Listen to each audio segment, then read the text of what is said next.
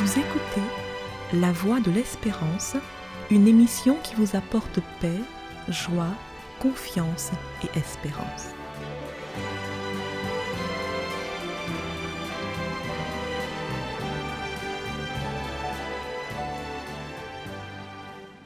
Bonjour la Guyane et bonjour à tous depuis la Guyane. Qui n'a santé n'a rien. En peu de mots, ce proverbe montre à quel point la santé est un bien précieux. Qui n'a santé n'a rien. C'est certainement pour cela que nous sommes prêts, et avec raison, à faire tous les efforts et sacrifices pour retrouver la santé quand nous l'avons perdue.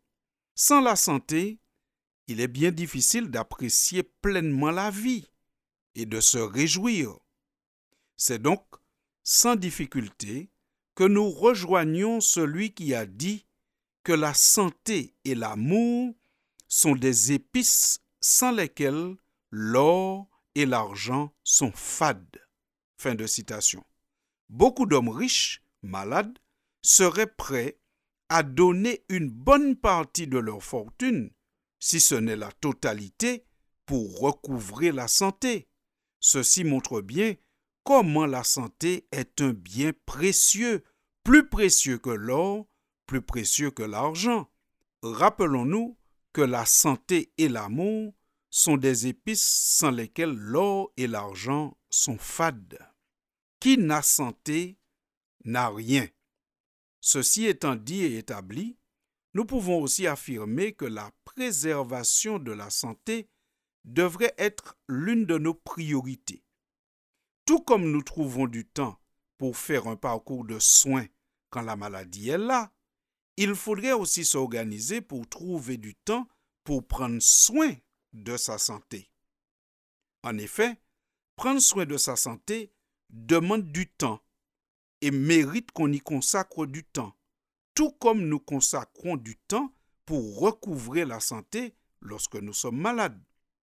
Les pratiques pour une bonne santé sont l'air pur, respirer de l'air pur, la lumière du soleil, s'exposer de temps en temps au soleil, la tempérance, prendre ce qui est bon avec modération et s'abstenir de ce qui est nuisible, le repos, dormir suffisamment, avoir un jour de repos, comme Dieu nous l'a préconisé, pour nous retrouver, pour faire cesser le tumulte du travail, l'exercice physique, oui, l'exercice physique, c'est important pour se maintenir en bonne santé.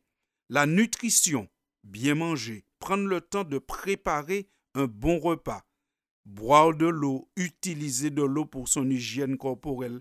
Et puis enfin, la confiance en Dieu, c'est la dernière pratique que nous allons citer, car effectivement, nous savons bien que lorsque on est angoissé, lorsqu'on est préoccupé, c'est nuisible à la santé. Tandis que lorsque nous avons confiance en Dieu, nous avons la foi.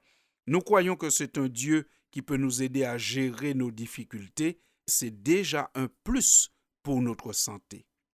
Mais arrêtons-nous un peu plus sur l'alimentation. Une mauvaise alimentation, d'après le site de l'Organisation mondiale de la santé, constitue l'un des principaux facteurs de risque d'un éventail de maladies chroniques, notamment les maladies cardiovasculaires, le cancer, le diabète et d'autres affections liées à l'obésité.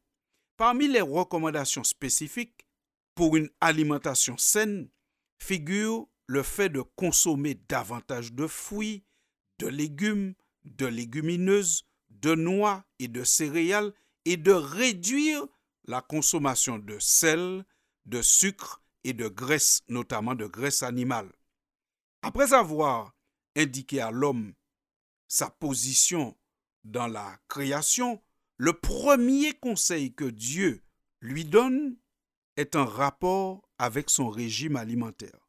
En effet, dans le livre de la Genèse au chapitre 1er, nous avons le récit de la création. Au chapitre 1er au verset 28, Dieu indique à l'homme sa position dans la création en lui disant que c'est lui qui doit dominer sur les animaux. L'homme est donc supérieur aux animaux. Et enfin, Dieu lui dit au verset 29, Voici, je vous donne toute herbe portant de la semence et qui est à la surface de toute la terre, et tout arbre ayant en lui du fruit d'arbre et portant de la semence, ce sera votre nourriture. Fin de citation. On voit donc que l'état de santé de l'être humain est une préoccupation de Dieu. C'est le premier conseil que Dieu lui donne, comment manger. Et aujourd'hui, nous devrions au moins garder à l'idée que notre alimentation devrait être une préoccupation chez nous, une préoccupation qui nous permettrait d'y dépenser l'argent qu'il faut et de consacrer le temps qu'il faut aussi. Alors, vous comprenez bien que quand on parle de consacrer du temps pour son alimentation, ça va à l'encontre de ce que nous appelons les fast food, les endroits où vous mangez vite, mais où aussi on prépare la nourriture tellement vite qu'on n'est pas sûr qu'on a bien le temps d'équilibrer tout cela. Il faut prendre le temps de cuisiner. Les parents devraient prendre le temps de cuisiner. C'est une expérience à faire avec les enfants pour leur apprendre à cuisiner et surtout leur apprendre à manger de bonnes choses. Rappelons-nous ce que dit l'OMS. Il faut manger plus de fruits, de légumes, de légumineuses et moins de graisse animale, de sucre et de sel. Donc les chips poussés par un soda, c'est pas le meilleur repas. L'état de santé de l'être humain est donc une préoccupation de Dieu. C'est pourquoi il est écrit dans la Bible, dans la troisième lettre de Jean, au chapitre 1er et au verset 2, Bien-aimé, je souhaite que tu prospères à tous égards et sois en bonne santé, comme prospère l'état de ton âme. Fin de citation. Nous comprenons que nous devrions avoir du temps pour prier, prendre du temps pour le culte, ce qui est raisonnable, mais le même temps, ou à peu près le même temps que nous prenons pour prier, pour aller au culte, devrait être le temps aussi que nous prenons pour prendre soin de notre santé. La promesse que Dieu fait à l'homme de la vie éternelle est aussi la promesse d'une bonne santé. En effet, dans 1 Corinthiens 15, versets 42 et 43, nous lisons Ainsi en est-il de la résurrection des morts. Le corps est semé corruptible et il ressuscite incorruptible. Il est semé misérable, il ressuscite glorieux. Il est semé infirme, il ressuscite plein de force. Fin de citation.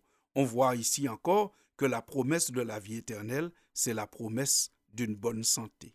Qui n'a la santé n'a rien. Et il faut se rappeler que la santé et l'amour sont des ingrédients sans lesquels l'or et l'argent sont fades. Alors, chers auditeurs de la Voix de l'Espérance, en vous remerciant pour votre attention, je vous souhaite de trouver du temps et de consacrer du temps pour prendre soin de votre santé. Et si jamais la maladie vous aurait déjà gagné, rappelez-vous que Dieu a un plan, un projet de bonne santé pour tous ceux qui lui font confiance, c'est la vie éternelle, même au travers de la résurrection. À bientôt, chers auditeurs. C'était La Voix de l'Espérance, une émission préparée par l'Église adventiste du septième jour. Si vous désirez avoir une copie de la causerie d'aujourd'hui, demandez-la. Elle vous sera donnée gracieusement. Écrivez à La Voix de l'Espérance, boîte postale 169 97 324 Cayenne, CEDEX ou téléphonez au 0594 25 64 26. Merci chers auditeurs et à bientôt.